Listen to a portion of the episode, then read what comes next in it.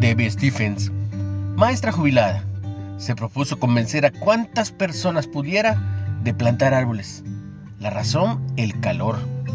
Las temperaturas extremas son la mayor causa climática de muerte en los Estados Unidos. La maestra dice, empiezo con los árboles. El todo lo que brindan los árboles es una manera importante de proteger a las comunidades. Es una cuestión de vida o muerte, no solo de embellecer el entorno. Es probable que el autor del Salmo 121 supiera bien que la sombra no es solo refrescante, sino potencialmente protectora de la vida. En Medio Oriente, el riesgo de los golpes de calor es constante.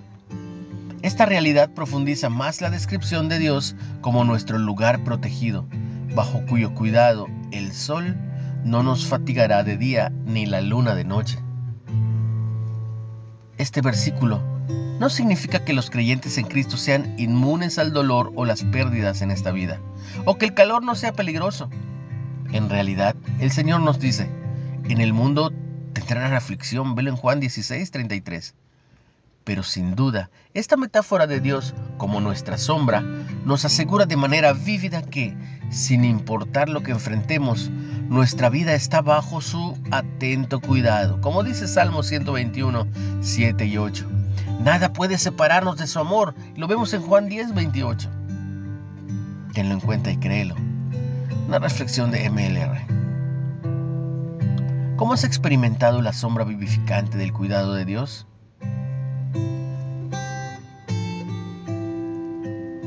¿Cómo aumenta tu amor y coraje recordando que Él te protege siempre? Dios y Padre nuestro. Gracias por ser mi refugio seguro y mi sombra protectora.